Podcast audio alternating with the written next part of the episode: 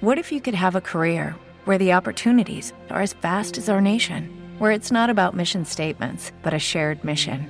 At U.S. Customs and Border Protection, we go beyond to protect more than borders from ship to shore, air to ground. Cities to local communities, CBP agents and officers are keeping people safe.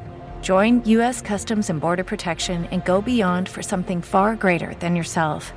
Learn more at cbp.gov/careers.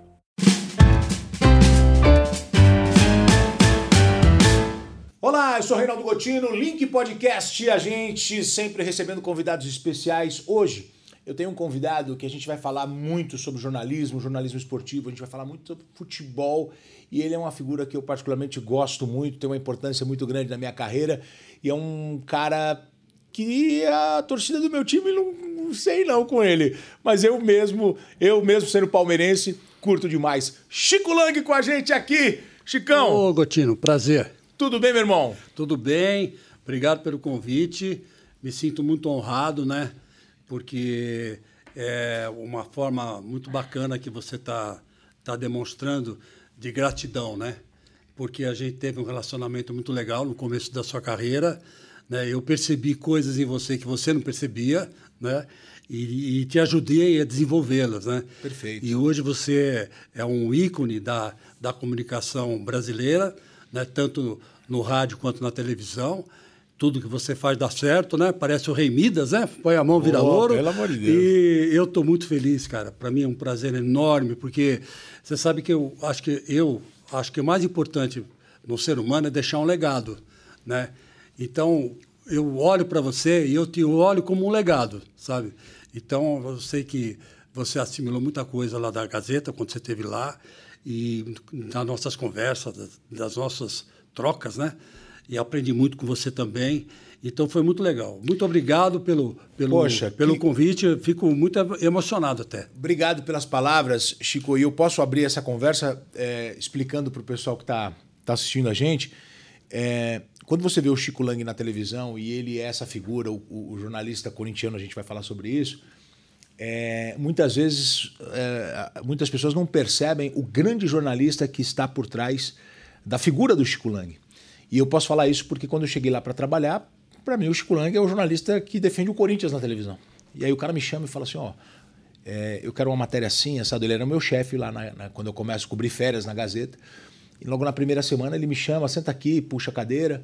Ele falou: ó, você fez a matéria assim, você pode ficar melhor. E ele vai dando dicas de jornalismo esportivo, como uma matéria fica melhor. E aí eu percebi, eu falei, pô, esse é cara, esse cara é... Aí falaram, pô, esse cara ele veio de, de- do jornal, escreve muito bem. E aí eu conheço um outro Chico Lang e um cara sempre aberto a novidades, a criatividade. E aí a gente criou uma relação ali muito legal. A gente trabalhou junto por cinco anos. Verdade. E, e para mim a carreira foi muito importante. A- a- a- eu sou muito agradecido à Gazeta. E eu, a gente estava falando fora do ar aqui, o ambiente de trabalho era tão incrível que eu trabalhava de manhã. E eu esperava a galera da tarde, o pessoal ia almoçar para almoçar com eles para a gente poder curtir ali. Era um ambiente muito, muito legal. O pessoal fazia as apostas lá de quem que ia ganhar, e apostava a camisa do River Plate, aquela coisa toda. Era muito bacana. O Chico, mas ó, nós não estamos aqui para falar do Gotino, nós verdade. estamos aqui para falar do Chico Lang, Ah, mas do tem que grande Chico do Lang. Gotino, que é isso. Você é o jornalista mais corintiano do Brasil? Não, não acredito, não. Apareceram outros depois, né? Mas talvez seja, tenha sido o primeiro jornalista eh, de imprensa né, escrita a assumir que era corintiano. Isso talvez historicamente seja verdade. Isso não tinha? Não tinha. Porque é o seguinte, Gotino, no- o- esse negócio de assumir o clube Ah. que torcia começou no Rio de Janeiro. Né? A imprensa carioca fazia muito disso. Então, ela tinha o, o Nelson Rodrigues, que era fluminense declarado, né? descarado, o João Saldanha, que foi campeão pelo Botafogo em 1958, carioca, dirigindo o time, e depois ele foi para a imprensa, né? o polêmico João Saldanha, depois dirigiu a seleção em 1969, antes da Copa. Aí depois ele saiu, entrou Zagallo, Zagallo foi campeão em 1970, tricampeão. Então, eles, é, essa escola eu peguei para mim. Porque é engraçado, você sabe que uma coisa que você não sabe, eu vou te contar agora. Eu me apaixonei pelo jornalismo por causa de um tio meu, que é um tio postiço, né? Casado com a prima da minha, da minha mãe. né? a tia Mariazinha, o que era o Clima com César. O Clima com César, ele escrevia é, muito bem, ele fazia novelas para rádio e atuava também. Aí, quando a, a televisão foi criada no Brasil, nos anos 50, todo mundo que estava no rádio acabou indo para a televisão. Principalmente é, porque já tinha um, um, esquema pronto e a televisão nasceu do nada, né? Então tinha que aproveitar alguma coisa. Então aproveitaram. Então aproveitaram Hebe Camargo, Lolita Rodrigues, Aguinaldo Raiol, esses caras, Mazarop, sabe? Hebe Camargo, né? Já falei dela, adorava a Hebe Camargo. Então aproveitaram esse pessoal que estava ali, Ailton Rodrigues, o o, o, todos esses, esses grandes nomes, né? É, e outros que iam aparecendo. E o meu tio acabou escrevendo novela. E ele morava no Rio de Janeiro, antes de vir para cá. E lá ele conheceu a Janete Claire e o Dias Gomes, né? que, eram, que eram casados. E ele começou a trabalhar com eles. E desenvolver novelas com eles, ensinando eles a desenvolver novela. Imagina você, Clima com César. E aí, o que aconteceu? É, o Walter Clark morou no porão da casa dele. Pra você ter uma ideia, olha como a televisão brasileira foi nascendo muito mais no Rio de Janeiro que aqui, né? Gozado isso. E aí, quando ele veio para São Paulo, ele veio para trabalhar é, na Rádio Nacional, que não era Rádio Globo ainda, hum. era Rádio Nacional, na Rua das Palmeiras. E eu era garotinho, tinha 13, 14 anos, eu, eu falei, tio, posso ir lá ver um dia de manhã o senhor trabalhar? Ele falou, pode, pode ir sim, mas você vai cabular a aula? Eu falei, tio, não fala para minha mãe, né? Eu vou lá, assisto, quero ver o seu programa, como que você faz o programa. Ah, tá, pode vir, vai, eu não falo nada para ninguém, tá? Beleza, beleza, tá bom. E aí eu fui. Quando eu cheguei lá, Gotino, o meu tio estava sentado na máquina com cigarro na boca e digitando digitando, digitando, digitando, digitando, a gente fazia naquela época escrevendo, né? Datilografando. É, datilografando, datilografando, datilografando, tirava uma lauda por em cima da outra, tirava uma lauda em cima da outra. Aí, de repente, né, me chega naquele, naquele estúdio, já dentro do estúdio, um cara alto, magro, com um gogó desse tamanho, apelidado de Peru. Quem era? Silvio Santos. Silvio Santos. Silvio Santos. E ele descrevia um programa para o Silvio Santos chamado Histórias que o Povo Conta que mais tarde o Gil Gomes incorporou, né? Mas tinha outros redatores que trabalhavam com ele. Mas o redator do Silvio Santos era meu tio.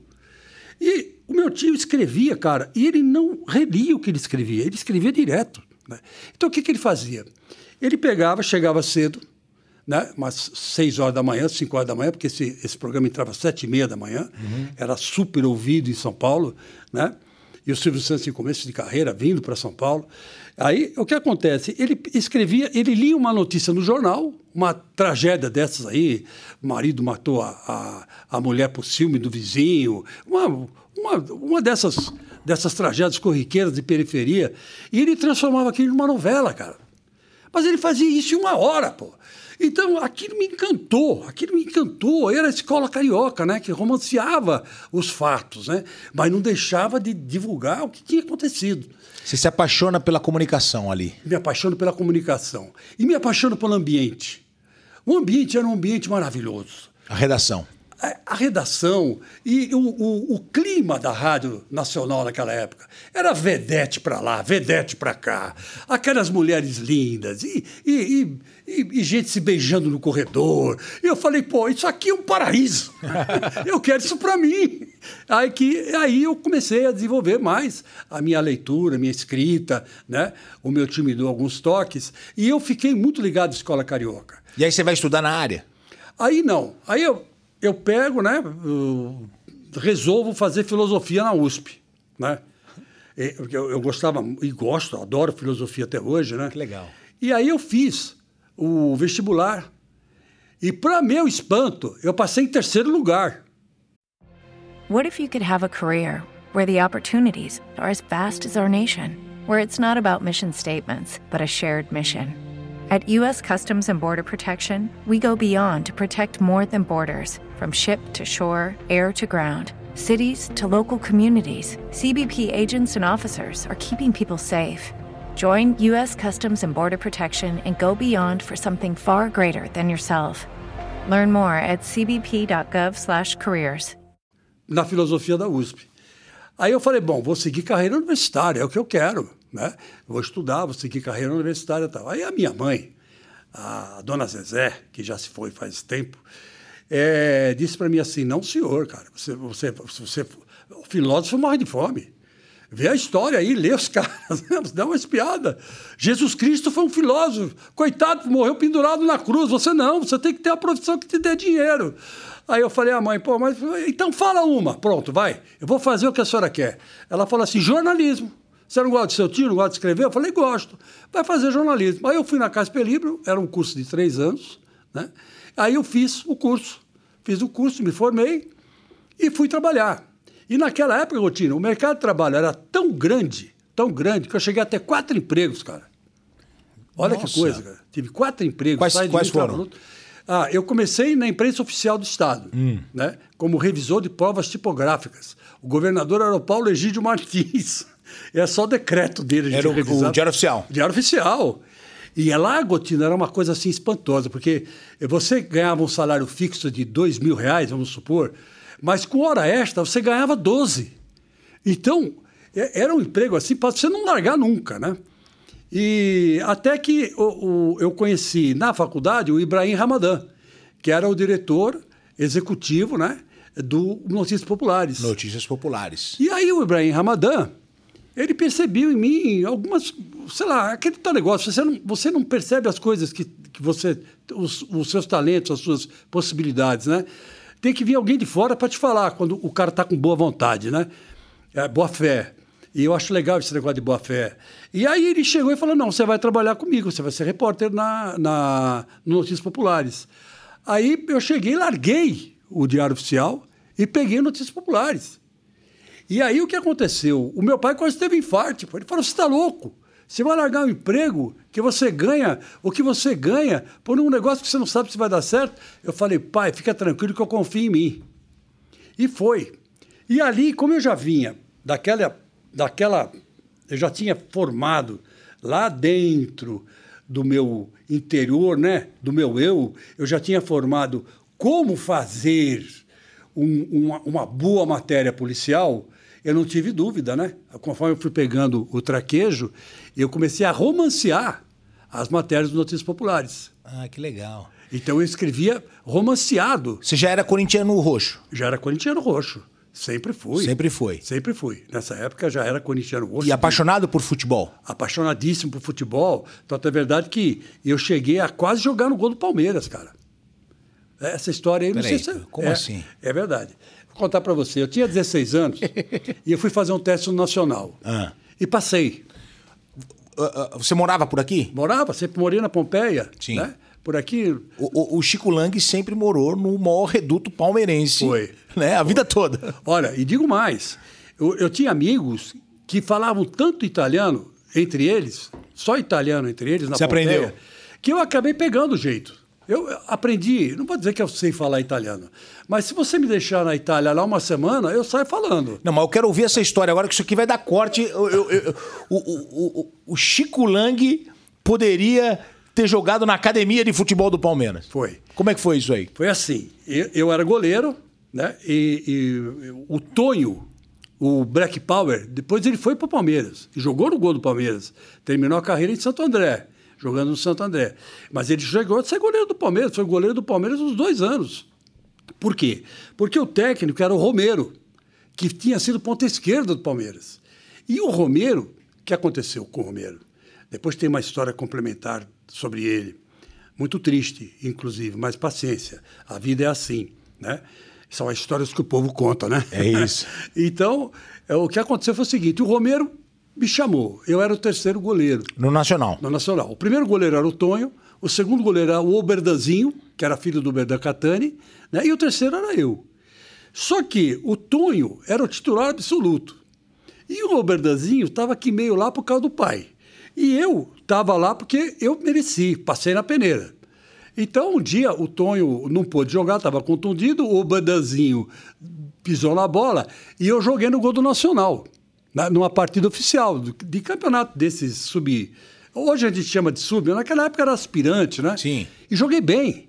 Joguei super bem. E aí o Romero foi chamado para ser técnico das equipes de base do Palmeiras. Do Palmeiras. Aí o que, que ele fez? Ele, ele queria levar eu, o Oberdan, o Tonho, o, o, o Toninho Vanusa e, e, um, e um rapaz é, que era moreno, chamado Zé Roberto, que eu não sei que fim levou. Ele queria levar esses cinco. E aí eu falei, pô, mas eu vou jogar no gol do Palmeiras? Pô, caramba, né? Eu sou corintiano. Eu falei, ah, mas eu vou. Mas aí o que, que aconteceu? Olha o destino. Não era para ser. Eu, o, o, ia jogar bola quase todo dia no Nacional, né? Cabulava aula, sabe? Dava um perdido. Chegava lá de manhã, voltava à tarde. Adorava futebol, gostava de jogar futebol.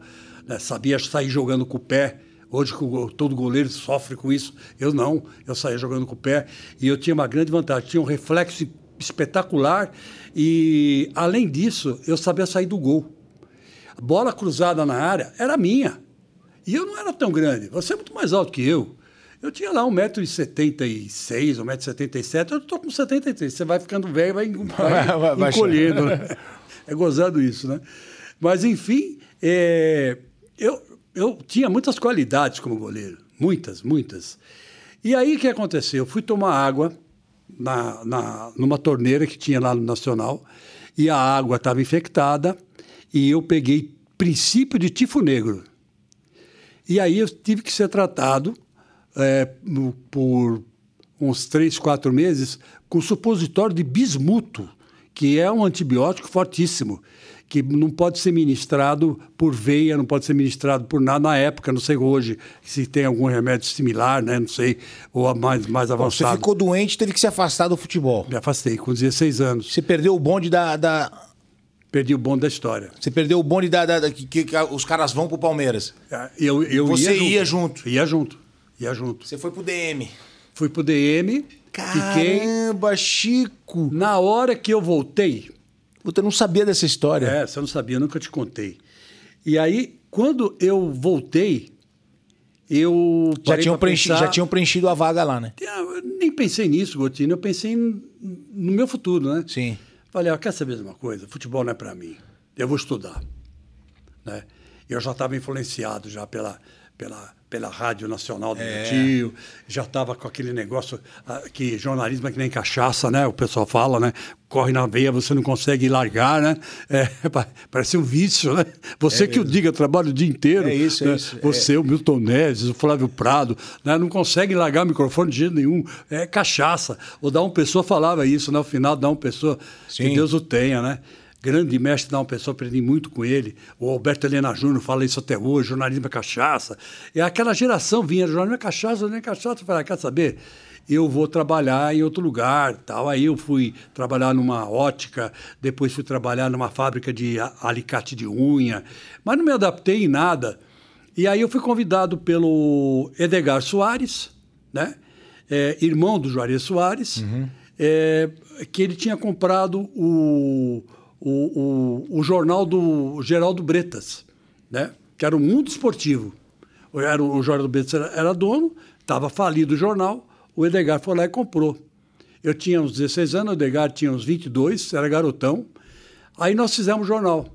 Minha primeira entrevista com quem foi? Quem? Ademir da Guia. Ademir da Guia. Olha, o Palmeiras sempre no seu caminho. Sempre no meu caminho. E aí eu era moleque de tudo, Ademir da Guia treinando no, aqui no, no antigo Parque Antártica, né? o técnico era o Brandão, eu não tive dúvida, eu vi o Ademir da Guia lá parado, né? tocando bola, batendo, fazendo um bobinho. Eu atravessei o campo todo, fui até o Ademir e falei, Ademir, boa tarde e tal. Eu sou o, o, o, Francisco, né? Eu... Não era Chico Lang ainda? Não, ainda não. Eu, eu sou repórter do, do Mundo Esportivo, eu queria fazer uma entrevista com você. Ele, o Ademir da Guia é um cavalheiro, né? Ele chegou e falou assim: olha, é assim, agora eu não posso dar entrevista para você porque eu estou treinando. Você vai lá, fica lá, que depois que eu tomar um banho, eu dou entrevista para você, tá? O Brandão olhou tal, né? Aí depois eu fiquei sabendo que o Brandão perguntou: quem é esse menino aí? Né? Aí o Ademir falou assim: não, ele é, ele é vizinho da minha. Sabe, ele deu um perdido deu, no Brandão. Deu uma desculpa lá é, para não te prejudicar. Para não me prejudicar. Legal. Olha que, que coisa, né? Porque Ademir é espetacular. Ô, Chicão, é, é, o que você tem de história para contar? É, eu estou vendo aqui que você vai lembrando, você vai buscando na memória. E eu tenho muitas perguntas para te fazer. É, você vai trabalhar trabalhando nesse jornal de esportes, mas você depois vai para o Notícias Populares. O que pouca gente sabe é que no Notícias Populares só trabalhavam os melhores. Embora, embora o jornal fosse muito popular e até com algumas manchetes é, é, bem chamativas, é, os profissionais do, de notícias populares eram os melhores. Né? Porque você tinha que ter, além do bom jornalismo, uma criatividade incrível. Muito. Né? Muito. Você nem no... todos sabem disso. É, nem. Nem todo mundo sabe disso. Porque é fácil você trabalhar na Folha de São Paulo, no Estadão, no Jornal da Tarde. Né? Chegou uma época que a Folha de São Paulo, a pessoa, quando ela, ela passava pela Folha, depois ela ia para Notícias Populares. Exatamente. Então, era, era, é, é assim. Ali é, era uma escola de jornalismo é, extremamente prática. Né? Não tinha, é, vamos dizer assim é, é, glamour nenhum, pelo contrário, você era uma tragédia ah, começo, por dia. É. é. Eu cheguei a entrar no IML, é, assim como repórter, umas dez vezes, cara. Dez vezes. Eu, e, eu e, acompanhava a equipe técnica. E como é que você vai parar na Gazeta? Como é que você vai parar na. Você está quantos anos na Gazeta? Eu estou há 31 anos. 31 anos? 31 anos. 31 anos. Foi assim. Eu Fui, eu. Depois que eu voltei da Copa do Mundo em 1990, que nós fizemos um pool, Folha da Tarde com Folha de São Paulo e com Agência Folhas, né? Nós fizemos um pool, o nosso diretor foi o Clóvis Rossi, né? palmeirense, Sim. finado Clóvis Rossi. Aprendi muito com ele em 40 dias, cara. Ele me ensinou muita coisa. Ele era repórter de guerra, né? Ele cobriu a Guerra das Malvinas, cobriu a a, a, Revolução na Guatemala. Ele era um, um, repórter de guerra. A especialidade dele era essa. Então ele era super sensível, um cara espetacular, né? Tinha o, ele era o jornalismo, né? era o jornalismo. Muito amigo do Ricardo Couto, do Carlos Brickman, né? Eram todos eles numa escola assim super diferenciada, né? Super diferenciada. Então ele me orientou muito na Copa do Mundo da Itália. E aí ele virou e falou assim para mim: Cara, você não pode ficar numa redação. Você é repórter, cara. Eu sou repórter até hoje, não me vergonho disso, vivo disso. Sustento minha família e tal. Você não pode, você tem que ir para a rua, você tem que fazer matéria. Você tem que mostrar a realidade do Brasil para as pessoas, você tem que conscientizar as pessoas. Você não pode ficar preso numa redação. E todo dia ele me falava isso, né? Todo dia me falava isso, todo dia. Aí eu virei, a hora que eu voltei, e houve lá uma, uma, uma divergência, eu acabei brigando com a Adilson Laranjeira, o Carlos Brica não estava mais lá, e aí eu peguei pedi demissão. Entreguei a carta de demissão, e aí estou em casa, né? É, e toco o telefone. Toco o telefone, eu atendo é o Piazon, que é o chefe do departamento pessoal, que hoje é RH, né? É, da Folha. Ô, oh, Chico, você tá louco? Eu falei, louco por quê? Você pediu demissão, cara? Como vai pedir demissão? O que aconteceu? eu falei, não, eu não tive lá uma desavença com o Adilson Laranjeira, é, não, acabou não dando muito certo, ele achou que eu mandei pouca matéria, é, e eu não podia fazer nada, a gente estava sob o comando da Folha, ele falou, não, senhor, o senhor Fria sabe disso? Eu falei, não, pelo amor de Deus, não vai nem contar para ele, né? Isso é uma coisa que aconteceu. Ele falou, não, tá errado, vem para cá. Aí eu fui para lá, e esperei o Piazão. Aí o Frias ficou louco da vida quando ele soube que fui mandado embora, porque a Folha de São Paulo, naquela Copa de 1990, ela ganhou um prêmio de uma das melhores coberturas da Copa. Okay, round two. Name something that's not boring. A laundry? Uh, a book club. Computer solitaire, huh? Ah, oh, sorry. We were looking for Chumba Casino. That's right. ChumbaCasino.com has over 100 casino style games. Join today and play for free for your chance to redeem some serious prizes. ChumbaCasino.com. No purchase necessary. Full prohibited by law. 18 plus terms and conditions apply. See website for details. With the Lucky Land slots, you can get lucky just about anywhere. This is your captain speaking. Uh, we've got clear runway and the weather's fine, but we're just going to circle up here a while and uh, get lucky. No, no, nothing like that. It's just these cash prizes add up quick. So I suggest you sit back, keep your tray table upright, and start getting lucky. Play for free at LuckyLandSlots.com. Are you feeling lucky? No purchase necessary. Void where prohibited by law. 18 plus terms and conditions apply. See website for details. E o Frias ficou louco. Por que, que mandou embora o cara que ganhou um prêmio? de- Nossa, o Frias ficou louco, cara. E aí o Adilson Laranjeira queria que eu voltasse. De qualquer jeito. Porque deve ter levado uma enrabada, né? Vamos dizer assim, né? entre aspas, desculpa o palavrão. E aí, é, é, o que acontece foi que eu não voltei. E o Frias falou assim: não, você não vai pedir demissão, eu vou te mandar embora. Aí você pega o seu dinheiro, que você tem direito, você foi sempre correto comigo aqui, então eu não vou, eu não, eu, eu não vou deixar você assim, largado, não pode, não, eu não vou fazer isso com você. Muita gente tem uma ideia errada do Frias, sabe? Do velho Frias. O velho Frias era um cara que tratava muito bem o pessoal com quem ele trabalhava. E ele fazia questão de pagar bem. Ele não pagava mal, não. E ele era um patrão, é um bom patrão, vamos dizer assim. Porque ele circulava pelo prédio o dia inteiro, cara. De repente você cruzava, com- saia do banheiro, batia com o Frias. Ô, seu filho, desculpe, eu só tá aí, eu tô com pressa. Tá? Ele, vai, meu filho, vai trabalhar, vai trabalhar, sabe? E aí, de vez em quando, você encontrava com ele e pedia aumento, né? Aí ele, ele chegava, você chegava perto, aí você pedia aumento de novo, não. então, por exemplo, você, ele é moleque, né? A gente trabalhava direto, né? Não tirava férias tal. Então, um dia eu acumulei cinco férias. Aí o Piazão me chamou e falou, pô, Chico, assim não dá. Cinco férias? Como é que você vai fazer? Ah, eu falei assim, ah, eu tiro uma e você me paga quatro, né? Eu ia pegar um bom dinheiro, né? Ia fazer alguma coisa com o quê? Comprar um carro, sei lá, alguma coisa. Aí ele falou assim, eu vou falar com o Frias. Aí o filho falou assim, não, esse cara tá louco, pensa que eu sou o quê? Pensa que eu sou pai dele e não sei o quê. Não, ele faz assim, ele tira duas férias, eu pago três. Aí eu falei, fechou. Fechado. Era um dinheirão grandão. Então foi assim, é, a, a- a Folha nessa época era uma...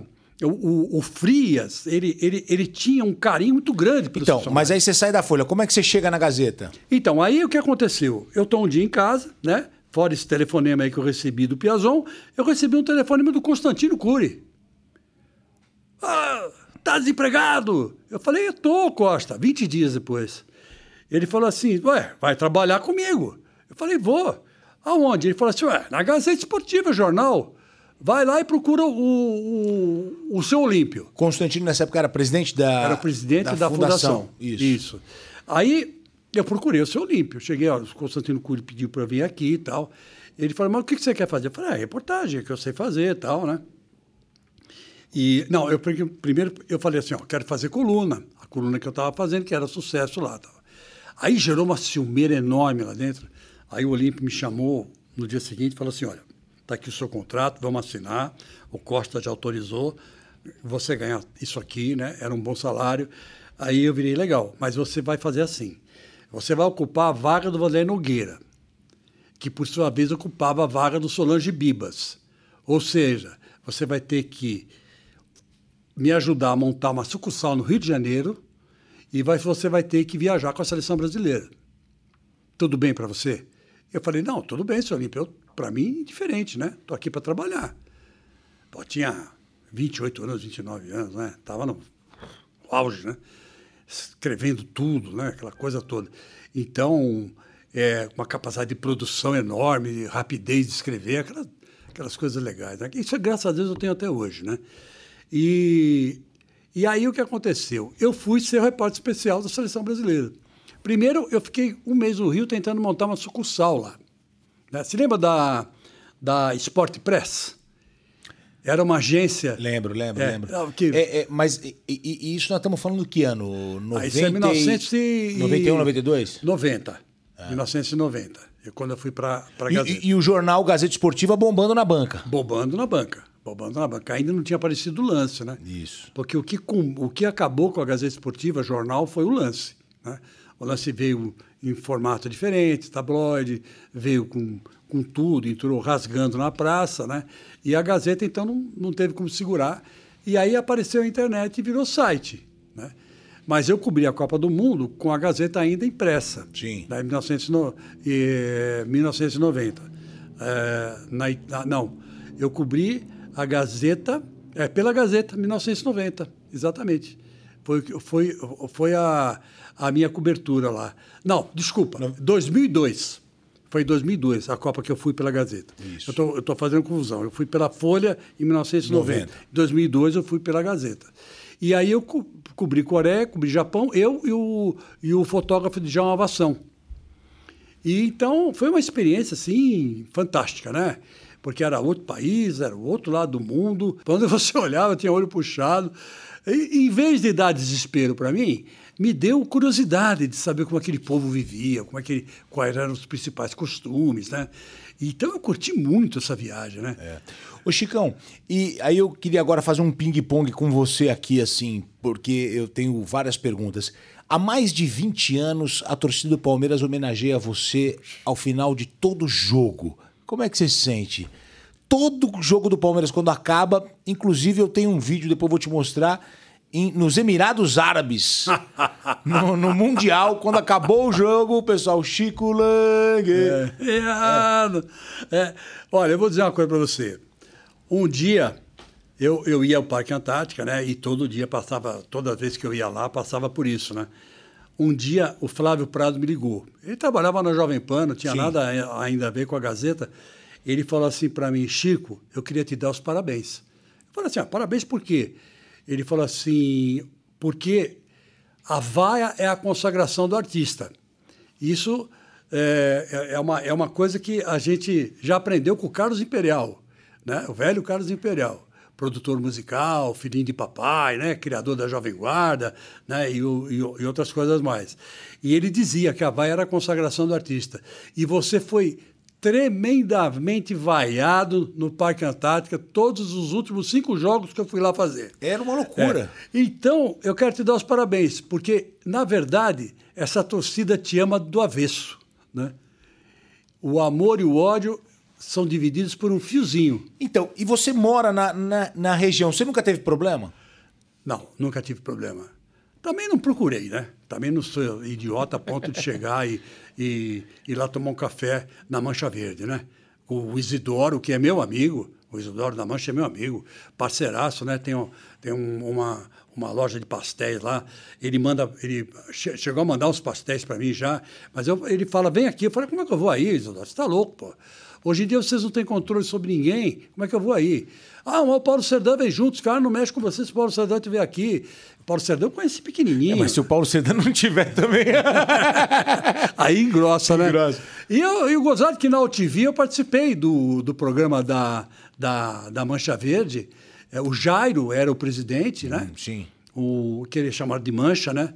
É, que é um grande lutador de Muay Thai, diga-se de Isso, passagem, né? isso. Ele luta muito bem, muito bem. Treinava com o Gibi, né? Que era campeão de Muay Thai, eh, chegou a ser campeão eh, sul-americano de Muay Thai, né? Treinava com o Gibi, na academia do Gibi, na época que eu fazia boxe e Muay Thai também. E conheci o Mancha, o Mancha me chamou, eu fui. Nossa, eu nunca fui tão bem tratado na minha vida como lá. O pessoal estourou de audiência, entupiu a rede lá da, da UTV, né, que era por internet. Sim, sim. E foi um, um sucesso. Milhões e milhões de telespectadores. Foi um negócio impressionante. A, o, o- a torcida do Palmeiras perguntando para mim. Porque chegou uma hora lá, o, eu não sei quem foi que falou, acho que foi o, o próprio Jairo. Chico, vou dizer uma coisa para você. Cara do céu, a gente queria ter um jornalista como você para defender o Palmeiras. A gente não tem, cara. Você é, você é Corinthians de corpo e alma. A gente não tem um jornalista assim. O maior rival do Corinthians pra você é o Palmeiras? Ah, sem dúvida. É o teu clássico preferido? É o clássico, não é meu clássico preferido, é o, é, é o clássico histórico, né? Esse clássico histórico, histórico. E é aquela coisa, quando o, o Corinthians está bem, o Palmeiras ganha. Quando o Corinthians está mal, o, o, o Corinthians ganha. É, uma- é um, é um- um- um clássico imprevisível. Nos últimos jogos não tem sido imprevisível. O Palmeiras acertou muito o time, né? Está num, num patamar acima do Corinthians, eu reconheço isso, né? não sou cego, né? A gente vê que tá, é um time entrosado. Não tem craque, não tem craque no Palmeiras. Tem muita gente querendo comparar com a academia, o Ademir da, Guia- Ademir da Guia também já lançou essa. É a terceira academia, não é. Não é. Eu vi a primeira academia, vi a segunda academia, pegava a bola atrás do gol quando o Gildo batia falta na primeira academia. Eu acompanhei de perto, sabe? Vi o Ademar Pantera, eu conheci chinesinho. Peraí, calma. Era, era diferente.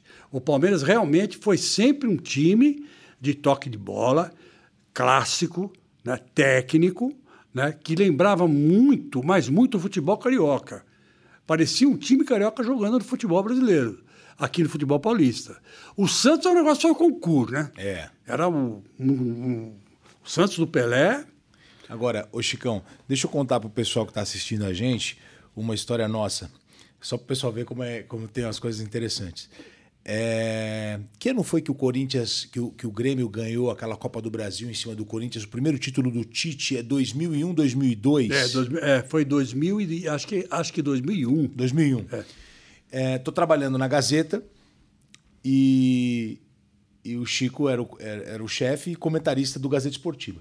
E aí, sexta-feira, pô, Gotinão, eu era o setorista do Corinthians. Ninguém sabia que eu era palmeirense na época, não, nem dava para falar. E eu tô lá, o Chico me colo... o Chico fazia escala lá, escolhi o pessoal tal, e eu, eu era setorista do Corinthians e fui fazer venda de ingresso. Porque o torcedor do Corinthians ia lotar o Morumbi para final, pro segundo jogo da final da Copa do Brasil. E eu tô lá na porta do Parque São Jorge, ao vivo, na Gazeta. Então aqui ao vivo, tal, não sei o que, bababá. E toda vez, como em toda televisão, ao vivo, você entrou, deu certo, entra de novo, tá subindo audiência, estica, estica, tal. E aí estamos lá fazendo venda de ingresso, esgotado, tal, bababá. O Chico comentando. é, E de repente eu pego e mostro um torcedor, falo assim, aqui o torcedor, ingresso esgotado, tal, que não sei o quê. O cara pega, tira a camisa assim, mostra as costas, uma tatuagem, um gavião nas costas assim, tal, que não sei o quê. O pessoal estica aí, aí vamos entrevistando, tal, quanto vai ser o jogo, aquela febre, a torcida confiante no título. Acabou, acabou. Na hora de ir embora, o cara falou, "Ô, obrigado aí, valeu, que não sei o quê. Pessoal avisando aqui que tá todo mundo assistindo, tal, vamos embora. Chega no final de semana, vai ter a final. Os caras, o Barolo, o Chico Lang e tal, os caras estão lá reunidos, conversando, falam assim, pô, vamos fazer o seguinte, e se o Corinthians perder? Aí os caras falaram, ó, vamos botar o Gotino então para fazer uma matéria com os gaúchos. Pô, você vai fazer uma matéria de ambiente, e se der tudo errado? Só nós vamos ter. É. Aí eu peguei e fui, peguei a torcida do Grêmio, acompanhei os caras tomando chimarrão, tamo junto, tal, papapá. Verdade. E aí eu tô na torcida do Grêmio e o Grêmio vem apronta pra cima do Corinthians. O, 3 a 1. 3x1, Corinthians do Luxemburgo com Miller e tal. E o, e o Grêmio consegue uma vitória que ninguém imaginava que ia acontecer. Só que a torcida do Corinthians fico- e só tinha isso aqui de torcedor do Grêmio. Os caras nem vieram, porque eles não acreditavam que o, Corinthians, que o Grêmio ia ser campeão. O estádio inteiro do Morumbi olhava pra torcida do, do Grêmio, quem tava lá? Eu com o microfone da Gazeta. Quando eu fui sair, os caras me cercaram. E eu me lembro até hoje, o cara quebrou a, a, a cadeira da cadeira numerada do Morumbi, uma cadeira vermelha, assim, o cara quebrou, tirou um pedaço, jogou assim, bateu aqui assim, eu falei, "Hum, já bateu um desespero. Josivaldo era meu cinegrafista. É, Josivaldo. O cara falou, mano, nós vamos morrer aqui. E os caras vieram pra matar a gente. Daqui a pouco sai um grandão do meio da Gaviões. Falou, esse cara aí é meu amigo, velho. Ninguém vai encostar o dedo nele me livrou. O cara que eu tinha entrevistado no dia anterior, que tinha o Gavião nas costas. É. O cara falou, o cara é meu amigo. Aí, pra passar um pano, ele ainda falou, o cara é corintiano. Aí deixaram a gente ir embora. Só pra você ter uma ideia de como é que é assim. É, é, o torcedor, ele, ele ficou olhando ali o jogo todo. O Corinthians perdeu, os caras falaram, pô, esse cara tá pagando, tá pagando pau pro, pro, pro, pro, pros gaúchos. Se eu não tivesse feito a matéria na sexta-feira com, com esse torcedor, eu não tava aqui hoje pra contar a história. É verdade. Você tem razão. Aconteceu isso mesmo. E, e você vê quanto deu de ibope. Você lembra a sua matéria? Ah, meu, é- é- era uma época assim de. É, é, Fazia. ó, mesa redonda era 6, 7 pontos, 8 pontos, assim, uma, uma loucura. Essa matéria deu cinco pontos, cara. E ela teve, acho que, sete minutos, porque foi, Isso. o- foi a matéria do campeão. É isso. Então- uma matéria do campeão. E- então- e ninguém tinha esse olhar, né? A gente fez. É. É, é, Era, era a filosofia do Roberto Avalone, né? O Roberto Avalone, ele tinha, ele, ele descobriu uma fórmula de contornar a Globo, né? O Roberto Avalone, final, Roberto Avalone, era genial, né? Ele inventou os melhores momentos, não existiam os melhores momentos. Ele inventou bastidores da bola. Ele inventou matérias investigativas dentro do, do jornalismo esportivo, né? Ó, só só para os mais jovens, hoje o cara faz três gols, ele, ele pede música no Fantástico. Na, na, na minha época, o cara marcava três gols, era direto pro Mesa Redonda. Não, e, e- Não era? Tinha gente que ia sozinho, não precisava nem convidar. O cara aparecia no estúdio. Era um negócio impressionante. Os caras se autoconvidavam. Ou se Se dava vaguinha, eles autoconvidavam. entraram no finalzinho. É, eu me lembro que, um- que uma, que uma vez o São Paulo foi campeão paulista. Foi tudo, o, o time inteiro lá, cara. Val- o Valdir Pérez, me Mas- lembro bem. e- Então, mas uma coisa legal, eu não vou me recordar agora o nome do jogador, mas o Mesa Redonda ele era tão influente que os, os jogadores pediam para ir, principalmente o, o jogador tá sem clube. E o cara ia no Mesa Redonda, convidado para o cara entrar quase meia-noite, uma hora da manhã, último bloco. Ó, nós estamos recebendo aqui o fulano, ele voltou do Japão agora, tá escolhendo aí. eh, Ele falava que ia escolher um clube e tal, que tava recebendo várias propostas. O cara não tinha proposta Não nenhuma. não tinha nada. Tocava o telefone, na hora eh, do intervalo, o cara já para ser contratado. Ah, sou contratado, é verdade. Era um programa referência, né? Era, Era um era. programa referência. E é uma das coisas que eu me orgulho, porque é, eu sempre falo para o Chafik, né? Que hoje está tá, tá me ajudando na minha carreira, né? Ele fala que é meu empresário, né? Então, então eu, vou, eu vou concordar com ele, né? E aí, ele... Uma coisa que eu sempre falo, o Avalone, e eu ajudei o Avalone, veja bem? Eu, eu ajudei. Eu tenho a, a humildade e o agradecimento à memória dele por isso. Eu participei. Não fui eu que criei. Eu participei. Eu ajudei. Eu servi de, de, de espelho para ele, para ele poder criar as coisas.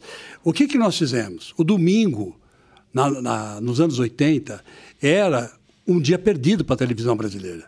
Domingo à noite. Era perdido. Acabava o Silvio Santos, todo mundo ia dormir. Lucky Land Casino asking people what's the weirdest place you've gotten lucky? Lucky? In line at the deli, I guess? Aha, in my dentist's office. More than once, actually. Do I have to say? Yes, you do. In the car before my kids' PTA meeting. Really? Yes. Excuse me, what's the weirdest place you've gotten lucky? I never win and tell. Well, there you have it. You can get lucky anywhere playing at LuckyLandSlots.com. Play for free right now. Are you feeling lucky? No purchase necessary. Void where prohibited by law. 18 plus. Terms and conditions apply. See website for details. With the Lucky Land slots, you can get lucky just about anywhere. This is your captain speaking. Uh, we've got clear runway and the weather's fine, but we're just going to circle up here a while and uh, get lucky. No, no, nothing like that. It's just these cash prizes add up quick. So I suggest you sit back, keep your tray table upright, and start getting lucky. Play for free at LuckyLandSlots.com. Are you feeling lucky? No purchase necessary. Void where prohibited by law. 18 plus terms and conditions apply. See website for details. Acabava o Fantástico todo mundo ia dormir. Era assim que funcionava a coisa. Então, o que, que nós fizemos? Eu e o Roberto Avalone nos demos tão bem ao vivo, né, fazendo o programa, que nós desenvolvemos né, uma atração de domingo à noite. É, perfeito. Então as pessoas Um não fazia iam mais escada dormir. pro outro, a provocação, Isso. aquela coisa. Isso. E, e- e- e as pessoas não iam mais dormir. E começava a dar ibopes altíssimos. Isso chamou a atenção eh, da Globo, chamou a atenção do, SB do, do SBT, chamou a atenção da Record, Eu- chamou a atenção de todo mundo. Tinha plateia. Eu Tinha fui plateia. com o meu time de, de futsal da escola. Exatamente. E outros, os caras tinham um negócio muito legal que era o seguinte: eles ficavam, sor- eles ficavam sorteando prêmio. É. Um tênis lá, não me recordo o nome agora, um tênis de futsal. Tênis ao latex. Ao latex! Pô, todo mundo se matava para ligar, no final tinha o sorteio. Era muito legal. Acho Era que foi um momento maravilhoso. Depois eu vou trabalhar nisso.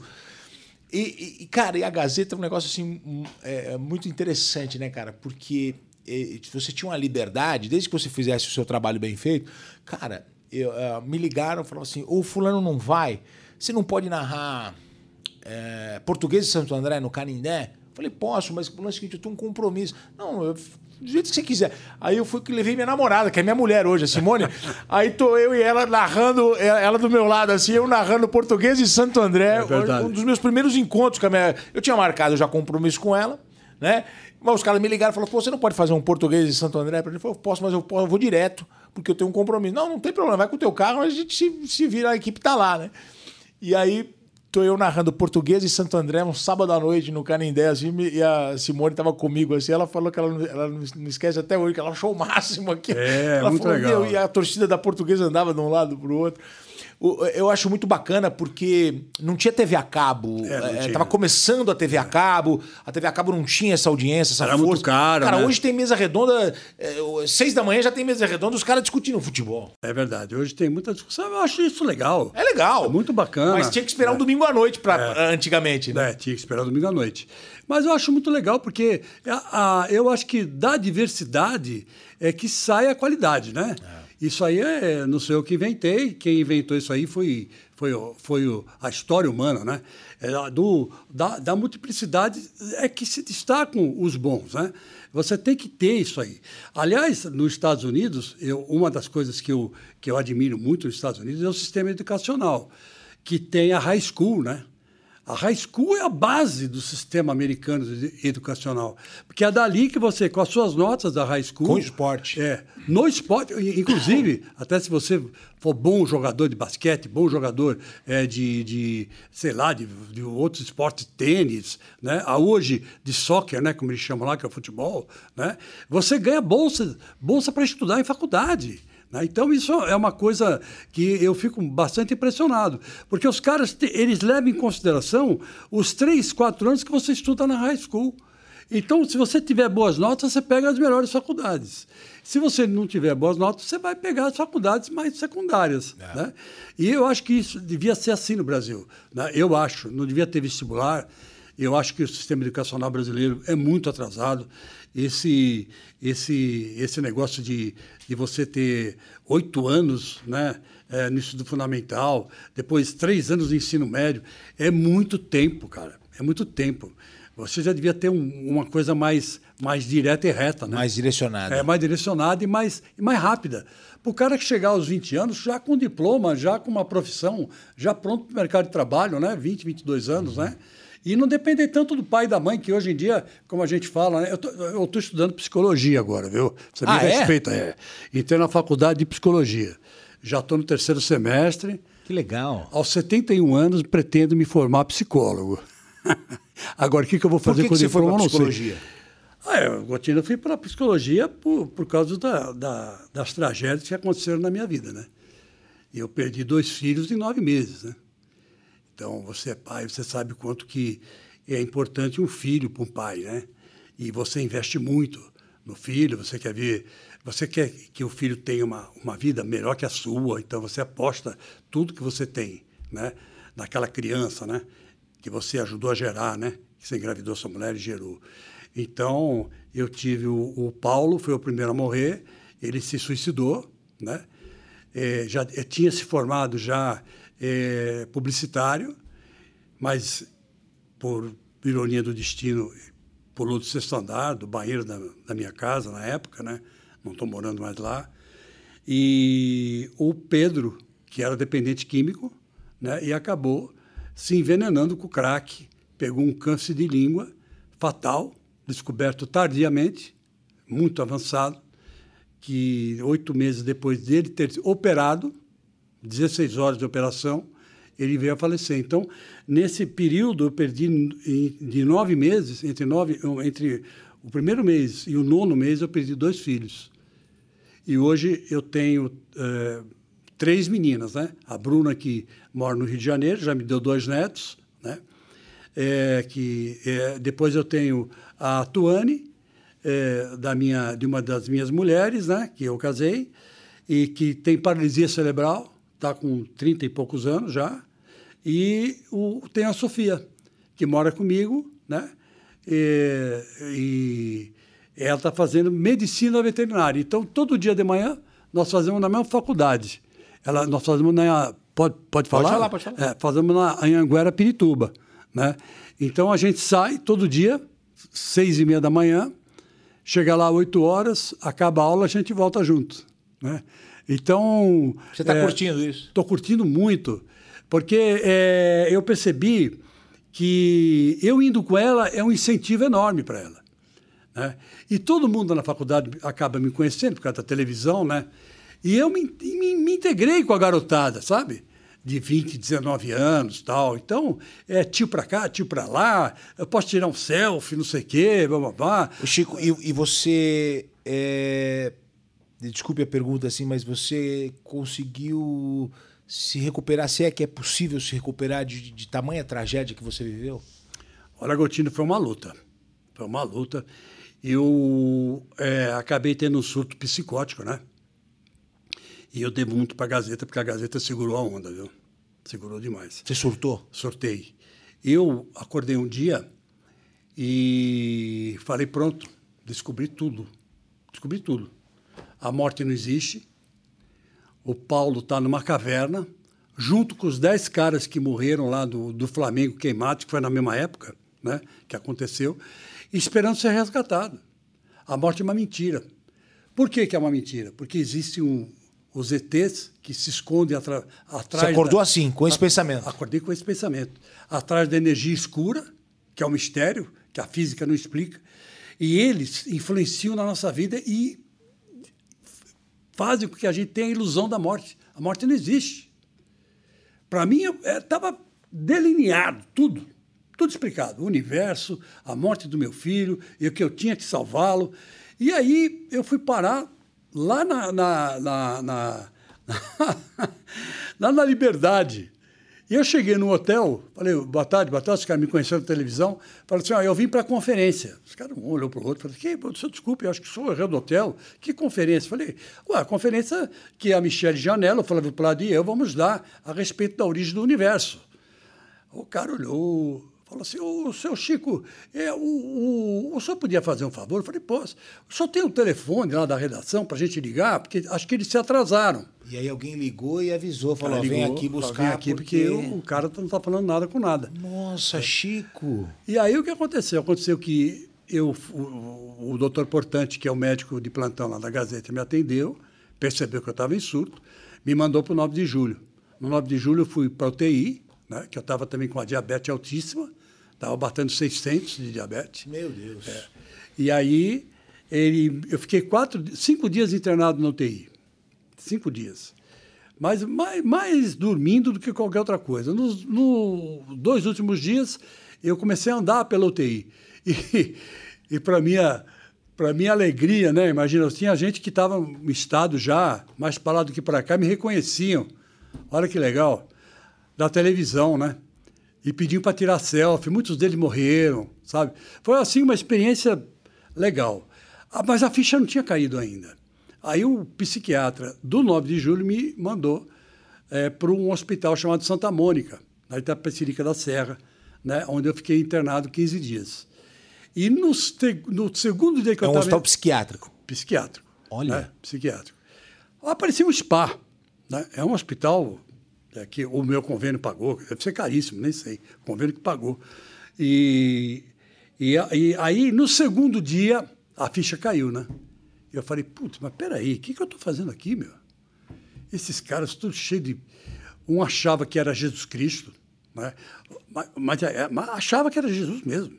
Recitava trechos do, do Sermão da Montanha, subir eh, em cima da cadeira. O outro é, achava que era o, o, criador da maçonaria. Uma menina é, se, é, dizia que incorporava o anjo Gabriel. Mandou um, uma um texto psicografado do Paulo para mim.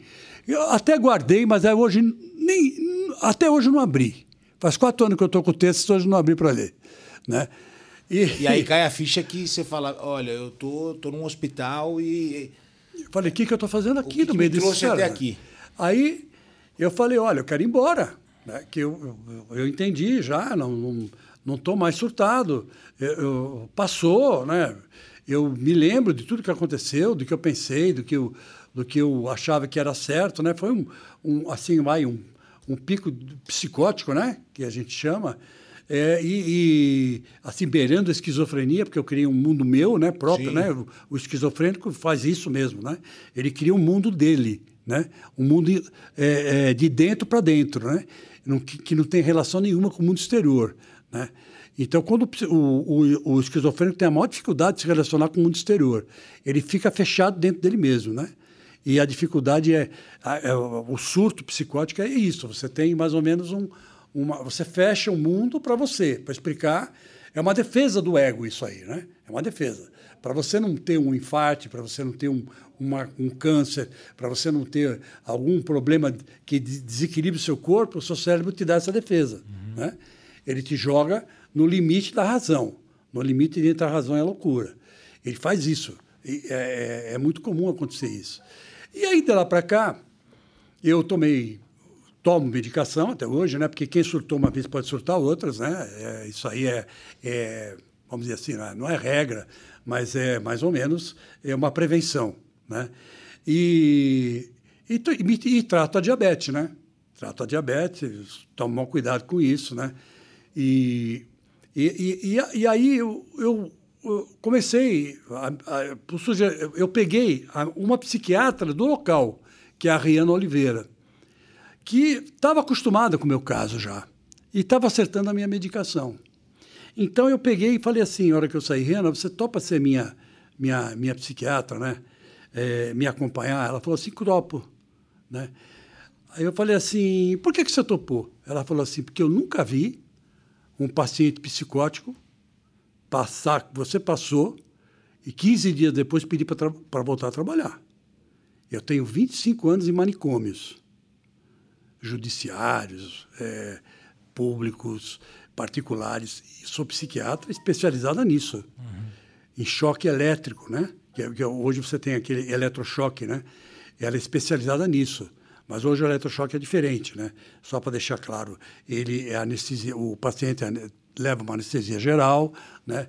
E aí anestesia, com a anestesia geral ele leva a quantidade de choques que o psiquiatra prescreve. Sim. Né? Então não tem risco nenhum do cara morrer, né? A não ser que o cara seja muito velho, tenha problema de coração, aí é um risco que o cara tem que correr ou não correr, ou ele escolhe ou a família escolhe, né? Mas é um tratamento que se usa muito hoje. E ela é especializada nisso. Ela falou: Eu nunca vi um cara chegar para mim, depois do surto psicótico que você teve, com o que você passou, pedir para trabalhar. Então eu deixei. Aí eu falei: Legal. Aí ela me apresentou um psicólogo, que era um psicólogo também de lá, da clínica, que é o Antônio Chaves, um grande psicólogo. E aí eu me recuperei. E voltar ao trabalho foi importante para você? Você gosta de mergulhar no trabalho? Ah, ah mas eu tentei voltar para o trabalho e seis meses eu não consegui, Gotino. Porque eu estava tomando uma medicação que é um moderador de humor. Hum. E o moderador de humor, ele faz o quê? Ele derruba você. Ele derruba o seu pensamento, sabe? Ele bota você num nível abaixo de zero. E eu não conseguia levantar para ir daqui a ali, cara. Aí, quando eu, eu tive o, o, a, o, as minhas pernas incharam, ficaram desse tamanho, e a Sofia, minha filha, ligou para o Joaquim Grava e falou para o Joaquim: Joaquim, doutor Joaquim, o meu pai acho que não está bem. Ele falou assim: por quê? Ah, as pernas dele estão inchadas, ele mal consegue andar. Ele falou assim: faz assim, Sofia, vem com ele para cá, que eu vou chamar uns médicos amigos meus para dar uma olhada nele. Aí eu cheguei lá pensando que ela ia se tratar, né? Que ela estava sentindo dor nas costas, uhum. né? Desde e era você? Era eu.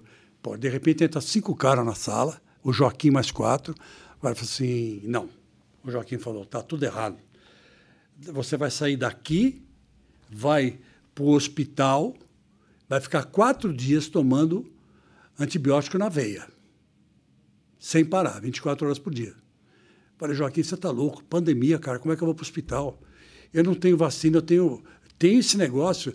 Eu, como é que eu vou fazer? Não, pode ficar sossegado que o São Luís Morumbi, que é o hospital que ele trabalha, desculpe falar o nome aqui sim, do sim. hospital, né?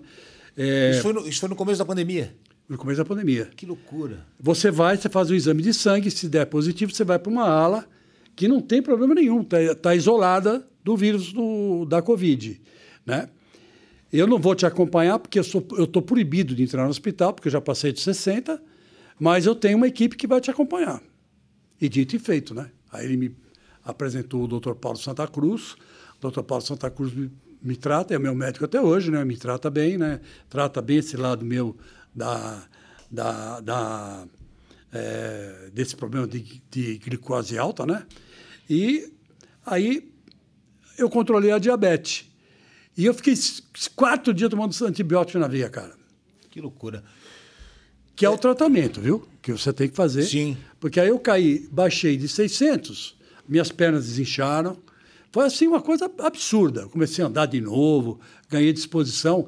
E o médico, o doutor Paulo, falou: Eu não sei se você foi, você teve uma crise psicótica por causa da diabetes ou você teve uma crise psicótica porque você é psicótico mesmo, tem tendência a isso. É, é patológico em você. Mas, pelo seu, pelo seu histórico médico, eu acho que foi a diabetes. Eu não sabia, Gotino, mas quando você entra numa casa psiquiátrica, numa clínica psiquiátrica, um, um vamos chamar de, vai, de manicômio, hospício, sei lá. Antigamente tinha esse nome. Você faz dois testes, um para diabetes e outro para sífilis, que são as duas doenças que alteram a, a, o, o funcionamento dos neurônios. A diabetes, ela penetra, ela faz. A, a, o, todo neurônio tem, tem uma parte de gordura. E o que, faz a diabetes? Uma doença danada. Ela ataca essa gordura dos neurônios. Então você tem dificuldade de pensar, de se localizar. With Lucky Land slots, you can get lucky just about anywhere. Dearly beloved, we are gathered here today to. Has anyone seen the bride and groom? Sorry, sorry, we're here. We were getting lucky in the limo and we lost track of time. No, Lucky Land Casino, with cash prizes that add up quicker than a guest registry. In that case, I pronounce you lucky. Play for free at LuckyLandSlots.com. Daily bonuses are waiting. No purchase necessary. Void where prohibited by law. 18 plus. Terms and conditions apply. See website for details. Lucky Land Casino asking people what's the weirdest place you've gotten lucky? Lucky? In line at the deli, I guess? Aha, in my dentist's office. More than once, actually. Do I have to say? Yes, you do. In the car before my kids' PTA meeting. Really? Yes. Excuse me, what's the weirdest place you've gotten lucky? I never win and tell. Well, there you have it. You can get lucky anywhere playing at LuckyLandSlots.com. Play for free right now. Are you feeling lucky? No purchase necessary. Void where prohibited by law. 18 plus. Terms and conditions apply. See website for details. De se, se, se identificar com o outro. É o inferno. E a, e, e a sífilis não precisa nem falar, né? O neurônio se destrói. Sim. Chico Lang, gente, você viu que a gente vai conversando com o Chico, ele, ele já pega um assunto, ele, ele vai explicando aqui, né? E coisas que você vivenciou. Vivenciei. Né? Ne- ne- Interessante. Ô, Chicão, eu vou num, num outro ping-pong com você agora aqui. O maior jogador da história do Corinthians. Rivelino. Rivelino. Rivelino, sem dúvida. E o pior? O pior? Toninho Metralha. O melhor desse time hoje? Desse time, o William. William. O William. Claro, sem a menor dúvida. Você confia nesse time? Confio. Eu confio mais no trabalho do hoje do Vitor Pereira do que é, do. Silvinho? No, o- não, Vitor Pereira. Não. Então você confia mais no Vitor Pereira do que no trabalho do Silvinho? Não, no, no elenco que ele tem. Ah, no, ah, você confia mais nele como técnico do que. Confio. No começo, eu era crítico dele. Eu não. Eu, não, não- Eu sei que eu te sigo nas É. redes sociais eu vejo lá que você solta o verbo. Isso. Eu não queria que um técnico português assumisse o Corinthians. Mas isso porque eu não conhecia o Vitor Pereira.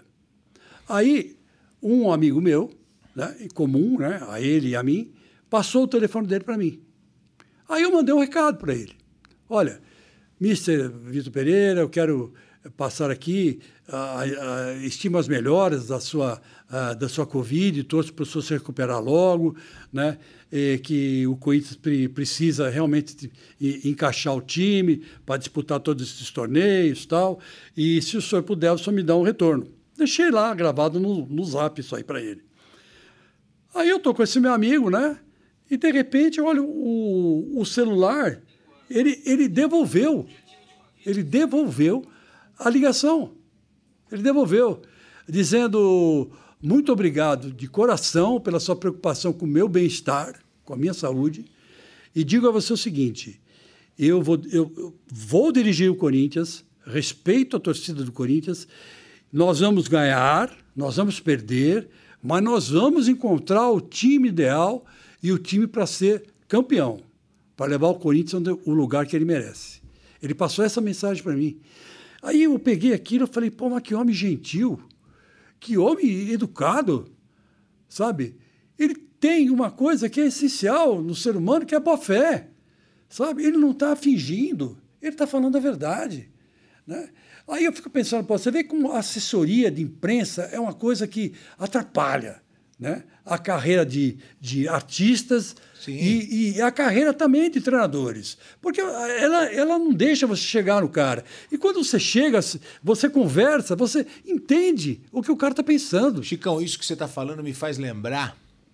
na- é, é, quando eu trabalhava com você lá na Gazeta 2000, 2000 e pouquinho, estava começando essa coisa de assessoria, mas ainda a gente tinha muita liberdade. Eu lembro que eu cheguei. Eu, é, eu, eu, acho que foi um dos melhores momentos da minha, da minha vida profissional. Eu cheguei pro Chico e falei assim: Chico, é, descobri uma coisa aqui. Kleber, que depois se transformou no Kleber Gladiador, falou assim: ele tem uma coisinha do passado dele.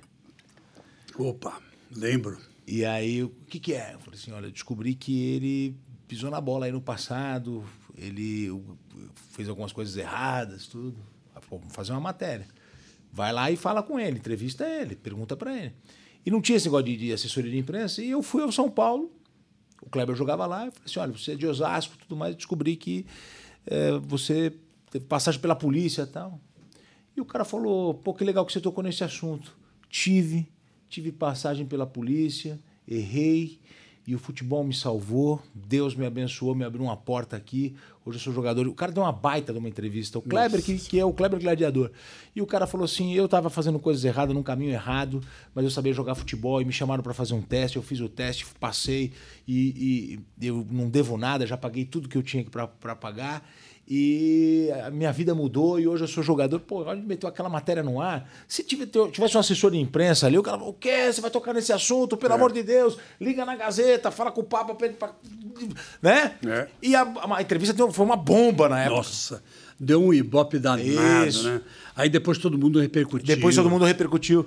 Então, assim, é, esse lance da assessoria de imprensa, você está coberto de razão, né? Às vezes, às vezes é, é importante o assessor de imprensa e tal é, porque hoje há um volume muito grande, mas a gente fazia umas matérias mais diretas, né? É, eu me lembro, Gotino, que eu, eu esperava até o final do treino do São Paulo, porque eu sabia que o Tele Santana acabava o treino quando não tinha luz ainda né, no CT do, aqui, do, aqui da Barra Funda de São Paulo, e ele, quando saía, ele gostava de trocar uma, uma ideia, contar piada, falar bobagem, né? O Tele era um cara assim, rígido com os jogadores, mas muito acessível com a imprensa. Mas tinha aquele momento... Tinha aquele momento relax. É. Ah, eu não, eu não perdia um, né, cara? É, eu ficava até 9 horas da noite com o Tele. E ali rendia muita é. coisa legal. Nossa, a gente falava de tudo, de futebol, da vida, de jogador, de lembranças dele.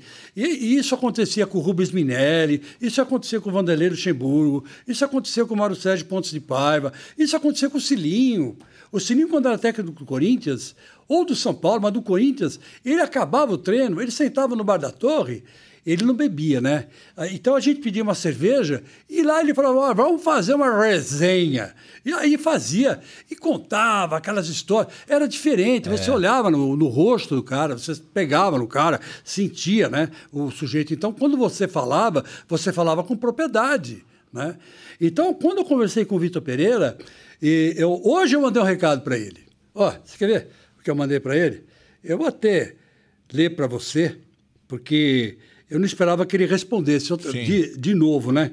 E, mas ele respondeu. Olha aqui, ó. Eu falei assim, mister, me responda como um jogador experiente e de bom nível técnico como o Fábio Santos perde dois gols em dois minutos. Parabéns pelo resultado. O senhor armou o time direitinho. E no segundo, no segundo tempo, né? Na entrada do Gil, matou o adversário. Meus respeitos. Aí ele me responde assim: futebol, meu amigo, é futebol. Abraços e vai Corinthians. É, ele já incorporou. incorporou. já incorporou. Para você ver que não é mentira. Que legal. É, que o legal. telefone dele. E ele me respondeu. Então, então, você vê o respeito que o cara tem pela imprensa. Agora, eu, se eu fosse através da, da, da assessoria. imprensa, eu não ia conseguir nunca falar é com o Vitor Pereira. Chicão, eu encerro sempre a nossa conversa fazendo a mesma pergunta que eu copiei de um cara que apresentava o programa na TV Cultura que eu gostava bastante, que era o Provocações, o Abu Janra. Ele sempre encerrava o programa fazendo a pergunta: o que é a vida para você? Pode olhar para aquela câmera e responder para Chico Lang. O que é a vida? Olha, a vida é uma dádiva a gente, na verdade, é praticamente um escolhido. Porque de milhões de espermatozoides, é você que fecunda, né? O útero da sua mãe. Então, a gente tem que dar muito valor à vida. Eu eh, perdi um filho que se suicidou, o outro morreu de morte natural, vamos dizer assim, mas eu amo a vida. Eu respeito muito a vida. eu, por mim, morria com 200 anos.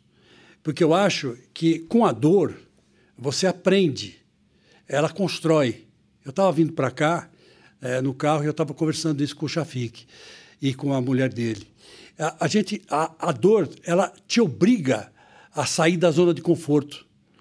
E você saindo da zona de conforto, você descobre, você usa a dor para descobrir novos caminhos. Isso eu aprendi com o, no tratamento que eu, que eu tive para me recuperar, é, que é um, um, tratamento chamado logoterapia, criado pelo Viktor Frankl. O Viktor Frankl é o terceiro psicólogo da escola austríaca. O primeiro é o Freud, o segundo é o Adler e ele é o terceiro. E ele criou um método que é o seguinte: você tem que aprender a lidar com a dor, usar a dor a seu favor, né? sempre, nunca contra você, sempre a seu favor. Ah, eu estou com insônia, não consigo dormir. Lê um livro, né? dá uma volta no quarteirão, né? leva o cachorro para passear. Né? Não deixa a dor tomar conta de você. Você que tem que tomar conta da dor. E isso é aprendizado.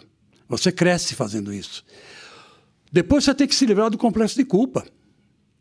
Do meu filho, o Paulo, e a primeira coisa que a minha psiquiatra falou quando eu entrei no consultório dela, lá, na, lá no Santa Mônica, foi: olha, para começo de conversa, o suicídio é um ato voluntário.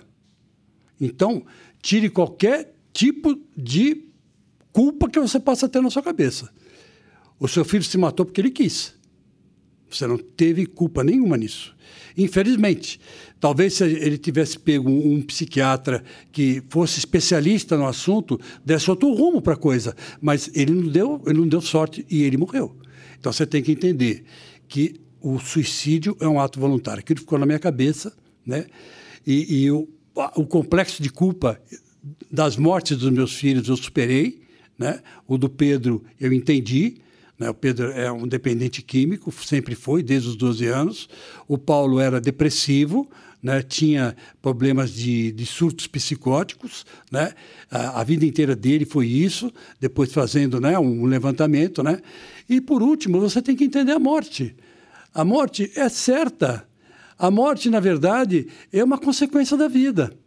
Você morre, mas surgem outros né, no seu lugar. Né? Então, é uma, é, é uma constante do universo. As estrelas vivem bilhões de anos, mas elas precisam morrer para espalhar todos os elementos químicos pelo universo para que o, o, em planetas nasça a vida. Né? Eu, você, qualquer um é composto de ferro, de, de oxigênio, de nitrogênio. Isso é tudo feito dentro de uma estrela são elementos químicos que nascem lá dentro. Então, a gente. Ah, viemos das estrelas? Viemos das estrelas.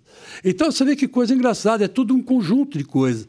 Né? Então, eu acho que é assim: a vida tem que ser curtida, tem que ser vivida dia a dia como se fosse a última vez. Sabe? Você tem que aproveitar ao máximo, curtir as coisas que você faz. E é o que eu faço. Eu curto o que eu faço, vou, estudo psicologia, quero ajudar pessoas com, com dores psíquicas, psicológicas, né? Que a dor psíquica, do meu caro Gotino, é a mesma coisa que você quebrar um braço. Só que a dor psíquica você não vê, né? É que nem a diabetes, né? É, ela é, é, muda, né? A hora que você vê, você está com a diabetes lá em cima e não sabe. Mas olha, ô Chicão, eu queria te falar que é muito legal ouvir você falar isso. Porque você vai conseguir ajudar muitas pessoas, você vai conseguir ajudar a, a curar muitas pessoas que estão traumatizadas. Né? Você vai conseguir ajudar a levar uma mensagem para essas pessoas que é, carregam culpa, que perderam filhos. Nenhum pai deveria enterrar um filho, né? A ordem é. natural da vida é outra. É o é filho outra. enterrar um pai depois de viver muito tempo. Mas quando você surge levantando a mão dizendo assim: eu passei por tudo isso e quero viver 200 anos, é um sinal que falando assim: dá para superar, dá para vencer. Dá, claro então, que dá. Então é, é um, é um recado muito bacana que você, que você passa para as pessoas. Eu aprendi com você agora que é, é, é, pessoas com problemas bem menores do que os que você enfrentou estão abrindo mão da vida E você não está soltando isso. Você fala, eu quero é viver. Eu quero. quero entendeu? Você quer ver o Corinthians ganhar. Quero ver quer... o Corinthians ganhar. É isso. Sabe? Quero ver a minha filha feliz. Isso. Sabe? Quero ver os meus amigos com, com saúde, com É dignidade. Muito legal. Uma, uma vida bacana. Quando eu olho para você, eu me sinto orgulhoso. Sabe? Poxa, é- é, é, sabe? Eu agora com o meu relacionamento com o Chafique, eu que é um garoto ainda, eu sinto orgulho das coisas que ele conquista. Muito sabe? legal, cara. Eu não, não eu acho que é, eu, não, eu não tenho inveja, sabe? Eu, eu acho que é, a gente tem que aglutinar forças, né? E, e, e todo mundo ajudar um o outro, que eu acho que é o que sobra, sabe? Pra você ver, nós somos um. Você pega a Terra, é um pedacinho de rocha, né? num universo que ninguém sabe o que é. Né? É, é, é, nós, nós somos seres finitos num universo infinito, cara. Então, é, sabe, é, é, uma- é uma- é a contradição da nossa existência. Então, se você não entende que o outro é aquele que vai te ajudar e você vai ajudar e você vai construir uma vida saudável e confortável, cooperando junto com o outro, né? Você não vai conseguir conviver em sociedade. É isso. Né? E Você- não vai ter sucesso na vida. Você deixou a filosofia, mas a filosofia não deixou você. Não, não deixei a filosofia, não. Estou lendo Aristóteles direto. Chicão, que prazer. Que prazer, meu irmão, estar Pô, com você. querido. Eu queria dizer que é uma alegria muito grande. Chico Lang com a gente. É, quando eu falei para Clarice, falei, pô, eu queria levar o Chico para a gente bater um papo.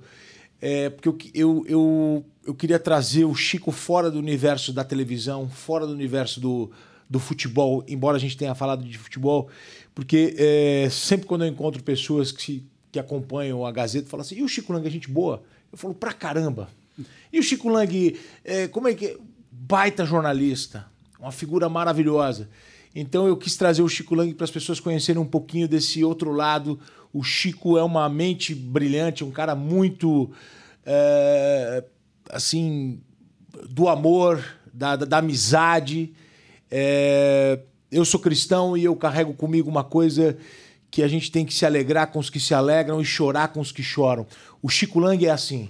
Se você chega na redação e você está feliz, ele se alegra com você. E se você chega na redação triste, com problema, chorando, ele chora com você e fala: vamos lá, vamos junto. Ele, ele, ele vai com você, ele sofre com você e ele tenta te ajudar. Então é muito legal a gente poder mostrar um pouquinho dessa figura, né? Embora ele seja um corintiano. Chicão, obrigado, meu irmão. Eu sou seu fã, adoro você, adoro o seu trabalho. E eu também, para mim, Palmeiras e Corinthians é o meu clássico preferido. É, eu acho que Palmeiras e Corinthians é um negócio diferente, que eu particularmente gosto bastante. Ó, a Clarice já tá me lembrando aqui. Se inscreva no canal, ative o sininho, copie o link, manda pros amigos, compartilha com todo mundo aí, porque essa conversa de um palmeirense com um corintiano, essa entra pra história. É verdade, Gotinho. Valeu, Chicão. E vamos ver se um dia a gente volta a trabalhar junto, né? Por que não, né? Cara... Olha, vou te contar uma coisa. Vai ser um prazer imenso, né? A vida... Agora eu vou aprender com você. Cara, a vida, ela, é- ela, ela tá cheia de reviravoltas. Cheia de reviravoltas. Então, pô, vai ser uma honra, vai ser um prazer. Eu contei aqui o orgulho que eu tenho de ter trabalhado com esse cara. Aprendi muito com ele. Um dos melhores ambientes de trabalho que eu já convivi. Mas você já você reparou? Agora eu sou o discípulo e você é o mestre. Boa, Gotino! Boa, Gotino! Valeu!